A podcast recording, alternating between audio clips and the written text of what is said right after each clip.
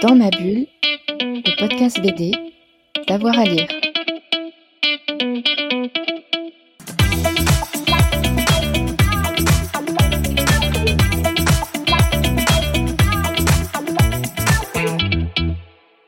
Bonjour à tous et à toutes, bienvenue dans ce nouvel épisode de Dans ma bulle, votre podcast 100% BD avec avoir à, lire. Aujourd'hui, on vous parle d'une adaptation, celle de Marilyn, dernière séance de Michel Schneider. C'est le récit qui retrace la relation entre Marilyn Monroe et son psychanalyste hein, entre 1960 et 1962, c'était Ralph Grinson. Ce livre a fait l'objet d'une BD adaptée par euh, Louison chez euh, Futuropolis et Louison était l'invité de Nelly lors du festival Quai des Bulles à Saint-Malo.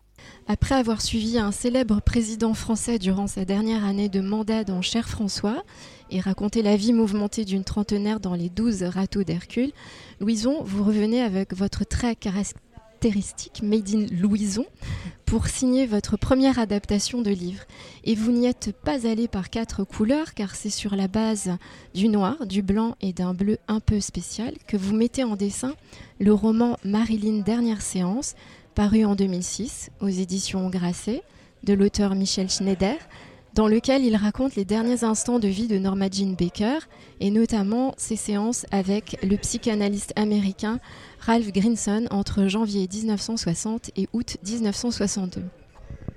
Nous sommes au Festival Quai des Bulles 2022 avec vous, Louison, pour parler au micro du podcast Dans ma bulle de ce très beau roman graphique, Marilyn Dernière séance, de, de combien de pages déjà? 224. Ah, 224, euh, très bien. Je pensais à 222. Alors je m'étais dit, en termes de numérologie, il y a peut-être un message où l'ange gardien Monroe était probablement à vos côtés parce que Marilyn, c'est un ouvrage très conséquent qui a vraiment dû vous donner beaucoup de travail. Alors depuis combien de temps avez-vous mûri ce projet quand vous avez commencé à en parler à votre éditeur? J'en ai parlé à mon éditeur. En fait, c'est un projet qui a, été très longtemps au fond de ma tête et qui, une fois qu'il est sorti du fond de ma tête, a été plutôt rapide. Euh, parce que j'en ai parlé pour la première fois début décembre 2021 à mon éditeur avec qui, donc chez, chez Futuropolis, avec qui j'avais un, projet qui était déjà lancé sur autre chose, qui était aussi une adaptation, qu'on va maintenant d'ailleurs euh, commencer à, pouvoir travailler après cette petite pause. Euh, et donc c'est début décembre que je lui dis, je voudrais faire une adaptation de Marilyn Dernière Séance. Il dit Ah, très bien. Je lui dis euh, Michel Schneider est d'accord Ah, très bien. Et je voudrais le faire pour août. Et il fait Ah, août. Très cool. il avait déjà euh, commencé à présenter les programmes de, ce deuxième semestre, donc il voyait pas très bien comment euh, on allait pouvoir sortir quelque chose dans les, dans les temps. Et on l'a fait. D'accord. Et vous avez euh, passé combien de temps finalement euh, en termes de mois euh, sur le scénario et le dessin? Est-ce que vous travaillez les deux en même temps, l'un après l'autre? Et qui vient en premier, du dessin ou du dialogue chez vous, Louison? Alors j'ai commencé, il a fallu être assez méthodique parce que justement le temps était quand même un peu, un peu compté. donc ce qu'on a fait, c'est que d'abord, et mon éditeur et moi, on a relu le, le, texte entier. Le livre de Michel Schneider fait 531 pages précisément. Euh, euh, et, donc Sébastien Nedig, mon éditeur, a surligné ce qu'il est paraissait important de garder dans tout le texte.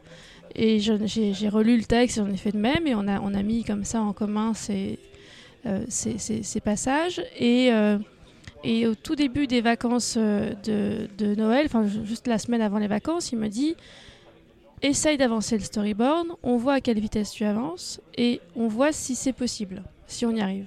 Si c'est, on se voit la première semaine de, la rentrée et on voit ce que tu as fait et on voit si c'est jouable de pouvoir faire un, storyboard et donc une adaptation et après des planches.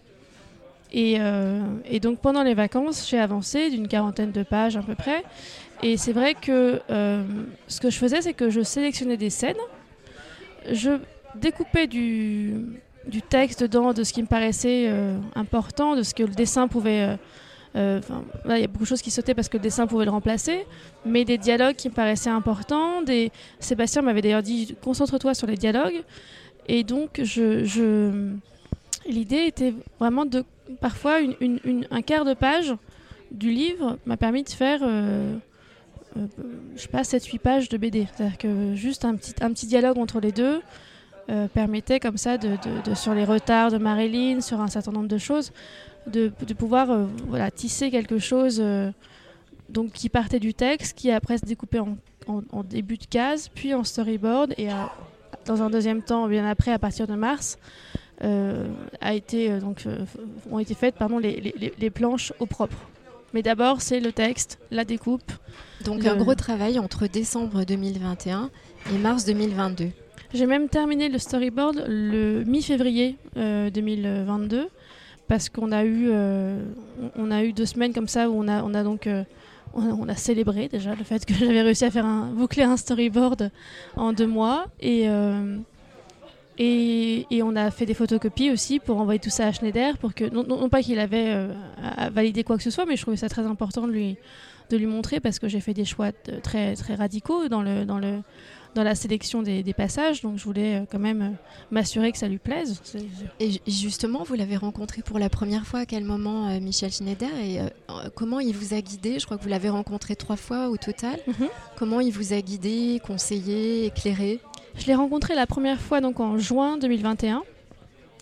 euh, après l'avoir appelé, tout simplement, voilà, à, à l'ancienne. hein. Parfois, on peut. Parce que euh, j'avais donc eu son numéro de téléphone, parce que mes, deux parents sont psychanalystes. Donc, euh, mon père m'avait euh, m'avait très gentiment trouvé le, numéro de téléphone. Et donc, j'ai appelé tout ça, voilà, comme ça, en, bon, bah, disant, il faut, se lancer maintenant. C'est pas tout ça d'avoir envie de faire quelque chose, il faut quand même lui proposer. Et donc, il a proposé de lui, donc il était, curieux, il, m'a proposé de venir le rencontrer dans, les jours qu'on suivit pour parler de tout ça, pour lui montrer un peu mon travail déjà fait sur d'autres livres. Et donc on s'est vu, oui, euh, tout début, euh, au courant du mois de juin 2021, euh, chez lui. Et j'ai, euh, voilà, je lui ai dit, j'aimerais faire ça, j'aimerais prendre votre texte et j'aimerais en faire un, un roman graphique. Euh, voilà ce que j'ai fait avant, ça n'a rien à voir, je, je sais, mais ça, j'ai envie de le faire. Et donc, euh, euh, entre-temps, moi, j'étais passée par l'écriture aussi, donc c'est vrai que euh, le, le, le, fait d'être passé comme ça dans, un, dans, un, dans, dans quelque chose où on se, on, se, on se passe du dessin et on reste sur le, le récit m'avait, je pense, bien aidé aussi pour la, future adaptation. Et donc il a dit, il a dit oui, il a dit euh, qu'il était très curieux et qu'il se demandait vraiment comment j'allais faire parce que il, voyait mon trait jusqu'à présent, et il voyait pas très bien le, il avait, des, comme ça lui des, goûts en BD très arrêtés sur des choses graphiques un peu voilà tout, ce, que j'ai écrit dans la préface mais euh, du Chris Ware du, du Daniel Kloves des choses qui sont très euh, j'allais dire très tirées enfin vraiment, vraiment euh, c'est au cordeau enfin moi mon trait est un peu un peu plus souple on va dire et euh, et donc, euh, donc il était très curieux et il a attendu, il a attendu patiemment parce que j'ai mis du temps, à- parce que c'était pas tout qui m'ait qui dit oui, donc du coup j'étais bien emmerdée parce que Il maintenant fallait, fallait le faire, preuves. hein. Voilà, il fallait le faire tout court même. Donc c'était une idée que j'avais dans la tête depuis 10 ans et tout d'un coup, ou presque, et tout d'un coup il me disait bah oui oui allez-y. Donc euh, il fallait il fallait se lancer. Donc ça a mis quelques mois, mais j'ai fini par trouver ce. ce Vous l'avez revu ensuite, vous lui avez présenté vos planches. Je l'ai revu en novembre. Est-ce que Euh, c'est lui qui devait apposer les textes parce qu'il est mort euh, soudainement en juillet 2022 Du coup, comment vous avez ré- géré ça en termes techniques? Parce que j'ai cru comprendre qu'il devait apposer ses textes et en termes humains. Il devait juste, il avait proposé, enfin il avait accepté ce qu'on lui avait proposé quand on a déjeuné avec lui en mars euh, pour lui montrer donc le storyboard et ce qu'on lui avait proposé avec mon éditeur, c'était qu'il fasse une sorte d'avant-propos. Il avait accepté volontiers en disant que voilà, ça lui paraissait euh, tout à fait euh, dans ses, dans ses cordes et jouable et qu'il avait le temps, mais qu'il fallait effectivement que le, texte soit terminé, enfin le, livre soit terminé pour ça. Et, euh, et en fait, le, timing n'a pas été impeccable puisqu'il est mort. moi, j'ai fini mes planches, j'ai fini tout le lundi, euh, 18 juillet, quelque chose comme ça, et, et j'ai appris sa mort le vendredi matin. Et je m'étonnais qu'il réponde pas à mes messages parce que j'avais envoyé euh, un message pour dire que j'enverrais le PDF complet, comme ça il pourrait s'y voilà, que si jamais il avait pas le temps de faire la préface, c'était pas grave, qu'on se trouverait une autre solution, mais que l'essentiel c'était que ça lui plaisait. Enfin voilà.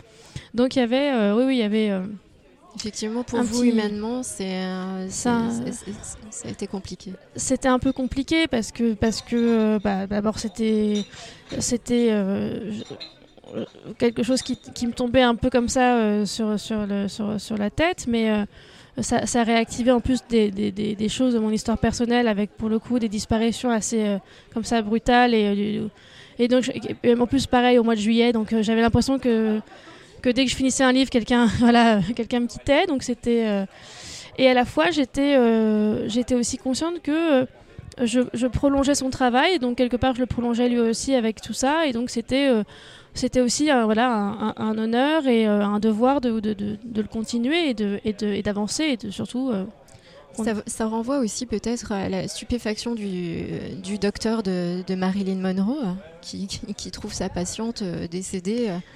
Moi, ça m'a fait un petit peu euh, renvoyer à. C'est vrai qu'il y a quelque chose de. Il y a eu un, comme ça un petit, un petit miroir déformant assez, euh, assez étrange, ouais, de, de- Mm, le parallèle en- entre tout d'un coup, le, oui, oui, un, mm. un matin d'été, euh, se rendre compte que bah, j'étais en train de me brosser les dents, j'allais partir travailler et, euh, au café, parce que j'aime bien travailler au café. Et je reçois un, oui, un texto de mon éditrice côté, côté roman qui me dit euh, Je pense fort à toi, j'ai appris la mort de Schneider. Et donc. Et alors, c'est vrai que vraiment, j'ai euh, un petit. euh, le corps Mhm. fait un petit. Comme ça, un, petit râle de Oh, qu'est-ce que je viens de me prendre là? Enfin, je. Mm, mm. Donc, euh, oui, c'était c'était un peu. Oui, un petit Et parallèle ce, un peu ce dur. lien avec Michel Schneider, est-ce que c'est l'idée de ce personnage, de traiter ce personnage de Marilyn Monroe, c'est parce que vous connaissiez son écrit ou est-ce que vous vous étiez toujours intéressé à cette actrice depuis longtemps? Comment c'est venu cette envie de traiter ce personnage en particulier? En fait, il y a 10 ans, en 2012, il y a eu donc c'était les 50 ans à ce moment-là de la mort de Marilyn Monroe, et donc il y avait déjà eu un certain nombre de, livres sortis, de choses comme ça, et en particulier il y avait, euh, euh, Fragments qui était sorti au Seuil, où on découvrait tout d'un coup euh, ce que de toute façon euh, Schneider avait finalement dit quelques années plus tôt, c'est-à-dire que Marilyn n'était évidemment pas une, une gourde, et que non seulement c'était pas une gourde, mais qu'en plus elle était dans l'écriture, elle était dans la, dans le, comme ça, la sortie de ses pensées, la transformation, la sublimation, la recherche de pourquoi ça va, pourquoi ça va pas, pourquoi euh, euh, voilà, et puis et puis des, de, de, de réflexions sur le monde qui l'entoure, sur sur son monde à elle, sur euh, ses envies, sur ses sur ses impossibilités. Enfin, il y avait quelque chose qui était très euh, très riche, et je me souviens qu'à l'époque, je m'étais vraiment dit ah oui, il y a, y, a, y, a, y a quelque chose à creuser. Moi, j'avais euh, non pas du tout l'impression que c'était une idiote, mais moi j'avais le, le- de Marilyn, j'avais l'image euh, en particulier de certains Lem Show, qui était le premier film que j'ai vu d'elle, que mes parents m'avaient montré. C'est-à-dire euh, de, la, de la très bonne actrice, de l'actrice assez comique, de l'actrice aussi un peu, un peu perdue, un peu comme ça, euh, dans une féminité euh, éclaboussante. Enfin voilà, il y a cette robe dans certains Show où, en paillettes, où elle a vraiment. c'est- par rap- elle a- à côté, la robe de, de- dans laquelle elle a chanté pour Kennedy, à côté, c'est- une soutane. hein. Enfin, vraiment, celle-là, c'est ça, lui. Enfin, on voit les seins, on voit machin. Enfin, c'est c'est d'une sensualité incroyable. Et donc, euh, donc oui, non, il y a, il y a 10 ans, je me suis un peu dit, ok, donc elle écrit ça, et je me souvenais de ce livre que mes parents avaient chez eux, euh, respectivement. Et euh, je partais à New York euh, au, mois de juin, donc en 2012, toute seule, trois semaines. Voilà, j'avais, euh, j'avais 27 ans, c'était une sorte de, ça, de- d'envie qui était, euh, qui était euh, de petits passages sans doute aussi. Et je suis partie qu'avec un seul livre qui était celui-là, en me disant je le lirai à Brooklyn, ça sera très chic. je... Et, euh, et je me revois d'ailleurs le lire sur les pelouses comme ça devant le devant l'Hudson. Enfin, et, euh, et, et, et, et d'être- de m'être dit vraiment ah oui c'est c'est, je vais en faire un truc de ça parce que c'est, passionnant de la, de la voir en patiente enfin tout d'un coup et de et de, et de voir ce, ce- cet analyste qui, qui, qui se débat avec elle et qui, qui, qui coule aussi un peu avec elle. Enfin, et, et ça, ça m'avait paru euh, déjà à l'époque, alors que je faisais pas du tout de bande dessinée. Je t'ai dit vraiment, il faut, il faut en faire quelque chose. Et justement, qu'est-ce que vous pensez de- de- du fond de cette histoire? Parce qu'il y a un rapport entre le thérapeute euh, Ralph Grinson et Marilyn Monroe. On vit une impression d'aversion de rôle quand on lit votre ouvrage. Au-delà des dialogues, on ressent très bien qu'il y a une ambiguïté de, de relation entre ces deux personnes. Et qu'est-ce que vous en pensez, vous, de, Je de pense cette que- ambiguïté? Au- Au-delà, je pense que au-delà d'une, inversion, il y a surtout une, il y a une disparition totale du cadre en fait. Et le fameux cadre que la psychanalyse, euh, sur laquelle la psychanalyse est quand même basée, euh, qu'on voit, qu'on a bien vu dans, dans les, enfin pour ceux qui ont vu euh, en thérapie, ça a permis aussi de voir euh, ce qui se passe dans un cabinet de psychanalyse et ce qui est censé se passer et ce qui est censé ne pas se passer. Et on voit bien dans ce, moi j'ai vu que la saison 1, mais on voit bien quand il y a cette euh, et c'est même ces deux parties d'appartement. Il y a la partie privée et puis la partie professionnelle. Et c'est moi j'ai donc mes deux parents sont psychanalystes et donc c'est vrai que c'est pareil à la maison. C'est-à-dire qu'ils sont donc ils sont séparés depuis longtemps et euh, il y a le bureau, il y a le divan, il y a des choses comme ça. Donc ça fait partie d'un de quelque chose qui est totalement familier et qui à la fois est totalement respecté. C'est-à-dire que euh, euh, moi il m'arrivait déjà de, de, de, de, comme ça de m'a- de m'avachir un peu sur le divan chez l'un ou l'autre et de me dire ah non, non, on n'est pas voilà je, je, je sais compter aussi en en trois quarts d'heure. Enfin voilà la séance est quelque chose que, que, je connais et moi-même je suis, patiente depuis euh, avec différents thérapeutes depuis très longtemps. Et donc c'est voilà c'était quelque chose que je connaissais un cadre que je connaissais euh, et, et je trouvais que c'était intéressant de justement de montrer ce qui, ce qui n'a pas été à sa place dans toute cette histoire entre les deux. C'est-à-dire que le thérapeute est très vite dépassé parce que elle, elle, elle, elle Elle est tellement déborde. fragile aussi. Elle est fragile, mais elle déborde aussi. C'est elle qui arrive en retard. On n'arrive pas en retard chez son psychanalyste. On n'arrive pas en avance non plus chez son psychanalyste. On ne va pas chez son psychanalyste. D'ailleurs, on va dans son cabinet. On ne lui demande pas de venir chez soi. On ne lui demande pas. Voilà, donc il y a, il y a- Et c'est vrai qu'il y a un passage où euh, euh, le docteur Ralph euh, Grinson euh, confirme cette fragilité. Il lui dit une star n'est plus un homme ou une femme, c'est un enfant. Mm. Et, et c'était au point même qu'elle voulait qu'il l'adopte. être adopté par, Ouais. par sa famille. Donc c'est c'est quand même une situation assez étrange. Et on comprend aussi que le système hollywoodien a broyé cette femme, Marilyn Monroe. Bah, disons que ce qui la broie surtout et ce qui fait que ça reste éternellement une enfant, c'est le fait qu'il y a un père qui n'existe pas et il y a une mère qui est là mais qui n'est pas là, qui la, qui la balade de famille en famille, euh, qui est en train de devenir complètement folle. Et en fait, dans, dans- dans tout ce que j'ai pu lire aussi, euh, av- avant même de travailler ce, ce livre-là et de, de- des échanges que j'ai pu avoir avec euh, mes parents et autres, il y a, y a- y a ce qu'on appelle la mère morte. C'est-à-dire que si son- la mère ne regarde pas son enfant, ne l'aime pas comme elle a, Il n'existe pas. il n'existe pas, et donc s'il n'existe pas, toute sa vie, il va chercher à retrouver ce regard qu'il n'a pas eu quand il était petit ou petite, dans le cas de Marilyn. Et on parle toujours de son père absent, euh, comme si c'était comme ça, qu'elle avait une sorte de daddy issues et qu'elle cherchait toute sa vie à trouver un père. Moi, je pense qu'elle a cherché toute sa vie une mère, en fait. C'est ça qui lui manque. C'est pas le père. Le père, c'est les hommes, c'est l'autre, c'est l'altérité. Bon, bah pourquoi pas. Mais ce qui lui manque, c'est le, regard d'une mère et c'est le regard de quelqu'un qui lui dit Quoi que tu fasses, ma fille, je t'aimerai. Et elle n'a pas ça. Donc toute sa vie, elle cherche euh, quelqu'un qui lui dise ça, sauf que bah, n'y a, que votre mère qui va vous dire un truc pareil. Elle a peut-être trouvé à travers l'œil de la caméra. Peut-être, mais ça, je sais plus, à un moment, elle dit c'est l'œil froid de la caméra, c'est l'œil de la mort. C'est-à-dire que y a, la caméra, elle, elle vous regarde, mais il n'y a personne derrière. Donc, euh, encore une fois, il y a cette espèce de vide qu'elle qu'elle espè- qu'elle essaye de combler toute sa vie. C'est-à-dire que euh, ça, doit, ça doit être absolument terrible d'avoir euh, d'avoir grandi sans, sans l'amour de sa mère. Et les exemples sont très très nombreux. Et je pense que dans le cinéma, il y a effectivement ce côté genre regardez-moi, regardez-moi, parce qu'en fait, on vous a pas regardé petit. Exactement. Et justement, le travail de vos parents en tant que psychanalyste, euh, ça vous a permis de vous construire euh, quand vous traitez les dialogues, euh, les cadrages sur les planches, ce que vous proposez en termes de cadrage sur cet ouvrage, avec des plans parfois très resserrés, des plans, très larges. Est-ce que ça, votre travail personnel de psychanalyste vous a aidé aussi à traiter ça, à vous mettre vraiment dans la peau de Marilyn Monroe et du docteur c'est effectivement plutôt mon, mon expérience, moi, d'être une patiente, d'avoir été sur le divan, d'avoir été en face à face, d'avoir. D'avoir euh, je me rappelle, j'étais en analyse euh, euh, deux fois par semaine sur le divan, vraiment le truc très. dans, les règles de l'art, en 2015. Et il y a eu l'attentat de Charlie Hebdo.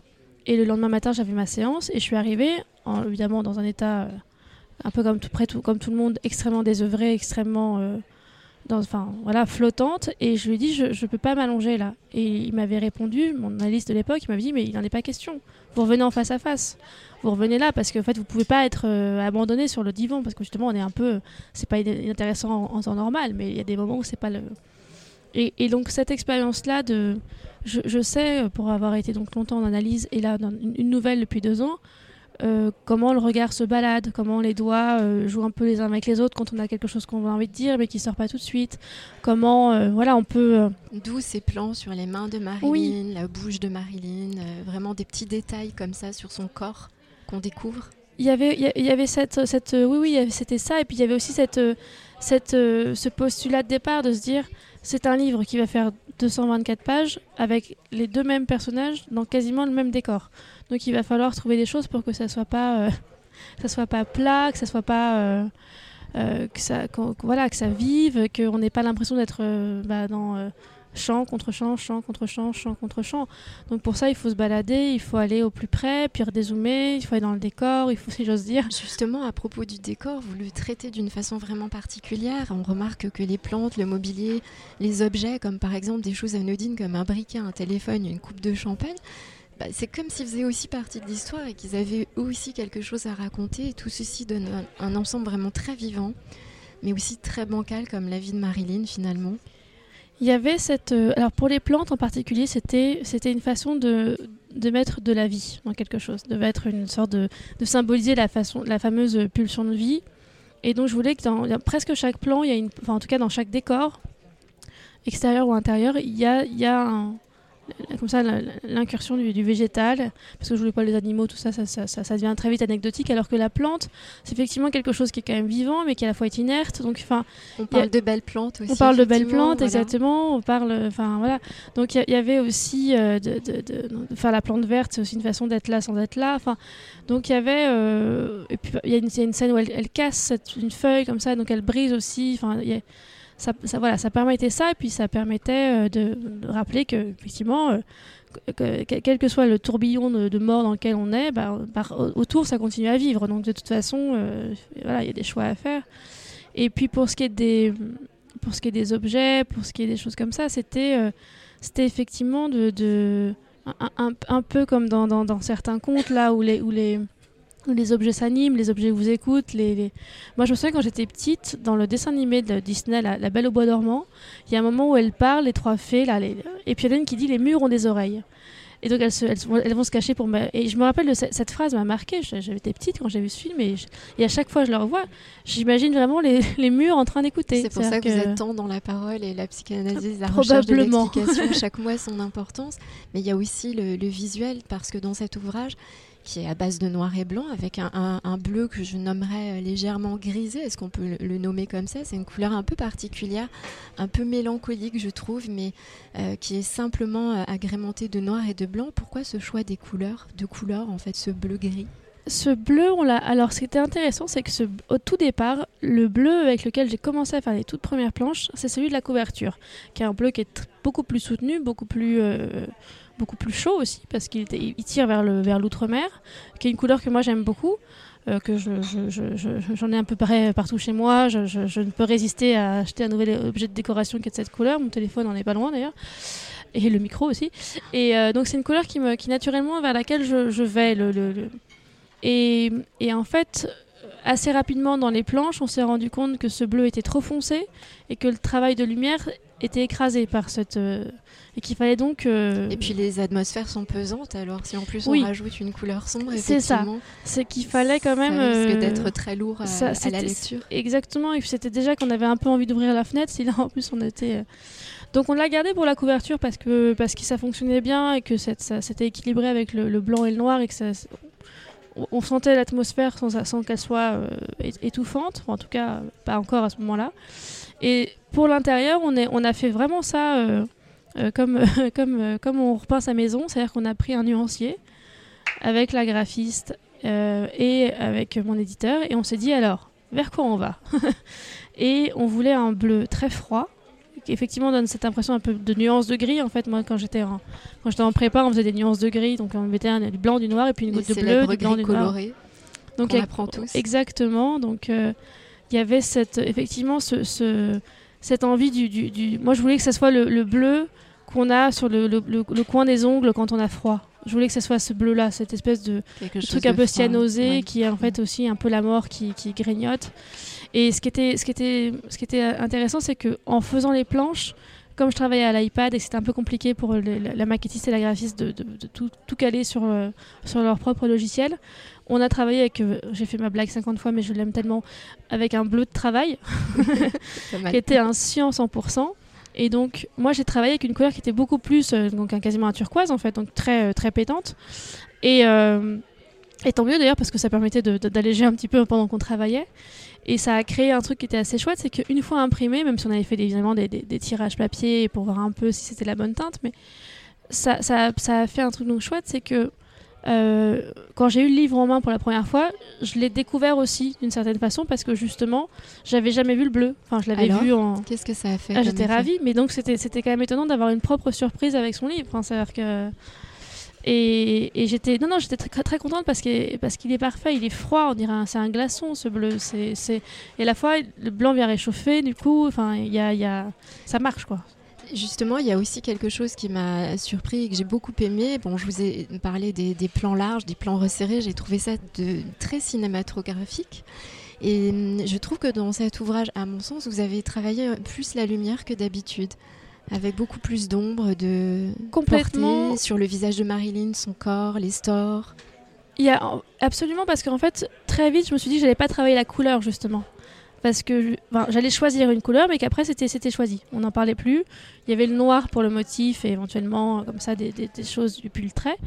Mais euh, je, voulais et parce que d'ailleurs Schneider m'avait donné un bon conseil. Il m'avait dit il m'a dit faut pas que ça soit technicolor et euh, alors qu'au début, j'avais, j'avais le, naturellement avec Marilyn, on a envie d'aller euh, mettre des, des, des, carmins, des choses un peu chaudes comme ça, des, des, des terres de sienne, des choses qui, qui réchauffent.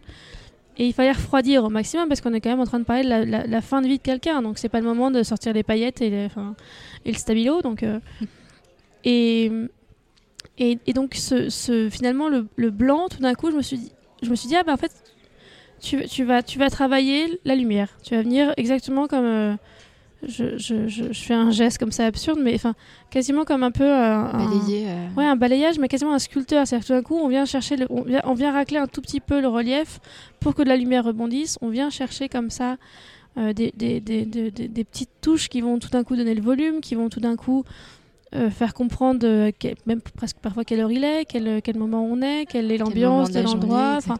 Et donc cette euh, et puis à la fois cette lumière qui est la sienne aussi, elle prenait la lumière magnifiquement, Marilyn. Donc il n'était pas question que la lumière soit pas présente. Et, euh, et, et, donc c'était pour la première fois, c'est vrai que c'était euh, c'était colorié avec de la lumière. Et c'était malgré sa fin de vie, vous la rendez vraiment vivante au maximum. C'est-à-dire que la, la, la, mort grignote, mais que bon, la vie. Euh... Et justement, dans la préface, vous dites que vous avez dompté un nouvel outil. Et à cette occasion, mais de quoi vous parlez? On m'imagine avec un petit fouet sur un, sur un tabouret à étoiles, avec un fauve derrière. C'est l'iPad en fait, tout simplement, c'est Procreate, parce que moi, jusqu'à présent, je dessinais à la main mes planches dans les autres BD, euh, à la table lumineuse ou pas, mais donc j'ancrais euh, sur papier je scannais et je faisais la mise en couleur sur Photoshop. Donc c'était une petite routine comme ça, qui était aussi celle que j'avais en dessin de presse finalement. C'était une... avec une palette certes, mais enfin quelque, quelque, chose qui, bon, qui tendait vers, euh, vers des, des, des, couleurs très très euh, variées. Alors, est-ce que vous vous êtes énervé sur cette tablette? Comment vous avez abordé la chose? Est-ce que je... ça s'est bien passé entre vous? Bah, Dompté montrait bien qu'il y avait quand même eu un petit moment où elle m'échappait. Mais euh, ça, ça, ça, a été tout l'été tout de donc 2021. Euh, je suis partie en vacances avec, ma, donc avec, l'iPad et je me suis dit, bon, allez, va falloir, euh, va falloir trouver. Va falloir, donc, pour trouver, il faut se tromper. Hein, donc quand j'étais plus jeune, ça m'énervait beaucoup de me tromper. Et puis maintenant, j'arrive à avoir la sagesse intérieure pour me dire, c'est pas grave, tu es sur le chemin, ça va, ça va arriver. Et, euh, et en fait, c'est vrai que je, tout d'un coup, je me suis dit, plutôt d'aller chercher quelque chose qui a l'air de m'échapper, je vais chercher quelque chose qui me plaît. Donc, et parfois, on fait des erreurs sur un dessin et on les garde aussi. Aussi, il y a des erreurs extrêmement heureuses. Il y a des choses comme ça qui. Euh... Il y a une planche dans l'album où, euh, où il y a deux avions. C'est une double. Il y a, on, on, voit des avions dans le ciel avec la. Qui comme ça, la, voilà, chacun d'un côté. Chacun d'un côté avec la, la, fumée derrière qui se croise. Et les palmiers en bas et tout. Et en fait, cette planche, au début, j'avais euh, prévu. Enfin, j'avais essayé des nuages, j'avais essayé des trucs. Enfin, j'avais pas du tout prévu cette, cette traînée. Et, euh, et j'ai fait un, un, mauvais geste, je me suis trompée, et au lieu de mettre le, le bleu, j'ai mis la gomme. Et donc, d'un coup, j'ai fait un très blanc en plein milieu de, ma, de, de, mon, de, mon, écran, et je me suis dit, ah ben voilà, c'est ça. La fumée de l'avion. Exactement, c'est ça qu'il faut. C'est ce découpage en deux trucs, et puis on est, on est bon. Donc, il y a eu parfois des petites incursions comme ça du hasard qui. Euh, quand on est, euh, si on est, si on est un peu mystique, on se dit que c'est le petit coup de pouce de Marilyn qui fait, allez viens, regarde, je vais te montrer, c'est comme ça qu'on fait. Et, euh, et donc, il faut, il faut absolument accepter les erreurs parce que parfois, elles sont tout à fait euh, les bienvenues. En tout cas, c'est un ouvrage qui est très réussi. Et hum, si vous aviez un film à nous recommander, tout à l'heure, vous nous avez parlé d'un titre de film, Certains l'aiment chaud, le premier film que vous avez vu de Marilyn Monroe avec vos parents. Mais si vous aviez un film à recommander aux auditeurs, qu'est-ce que vous leur euh, donneriez comme titre? Je trouve que Certains l'aiment chaud, c'est vraiment un de ceux qui, euh, c'est-à-dire que qui, caractérise, le, enfin, qui, cristallise même le mieux euh, ce que ce que pouvait être Marilyn, c'est-à-dire que il y a quelque chose de très comique dans certains lame shows. Il y, a des, il y a des hommes déguisés en femmes, il y a des, il y a des petits des quiproquos, il y a ce qu'on veut. Enfin, Euh, Marilyn y est, parfaite, elle, y est drôle, elle y est. Mais on n'est plus dans, par exemple, dans cet temps de réflexion où elle est juste rigolote. Là, tout d'un coup, je trouve que dans certains lame shows, on voit déjà le, on, voit ce que va être le, par exemple le The Misfits, qui est le film d'après, enfin pas d'après, si d'ailleurs d'après. Et on, voit déjà euh, ce qui commence à aller plus du tout bien. On voit que son corps qui est en train de sur le sur pendant le tournage de certains lame shows, elle est elle est enceinte. Euh, donc elle c'est pour ça aussi qu'elle est d'ailleurs si, si, voluptueuse. Si, donc on commence à s'arrondir. On commence à s'arrondir. On sait très bien qu'elle va jamais avoir d'enfant. Donc euh, il y a quelque chose de très tragique aussi dans ce, dans ce, dans cette vision là. Euh, elle fait des mauvais choix tout le long du film, quand même. Alors que même si c'est traité avec l'humour et que ça se finit vaguement sur un happy end, moi je l'ai toujours trouvé très relatif ce happy end.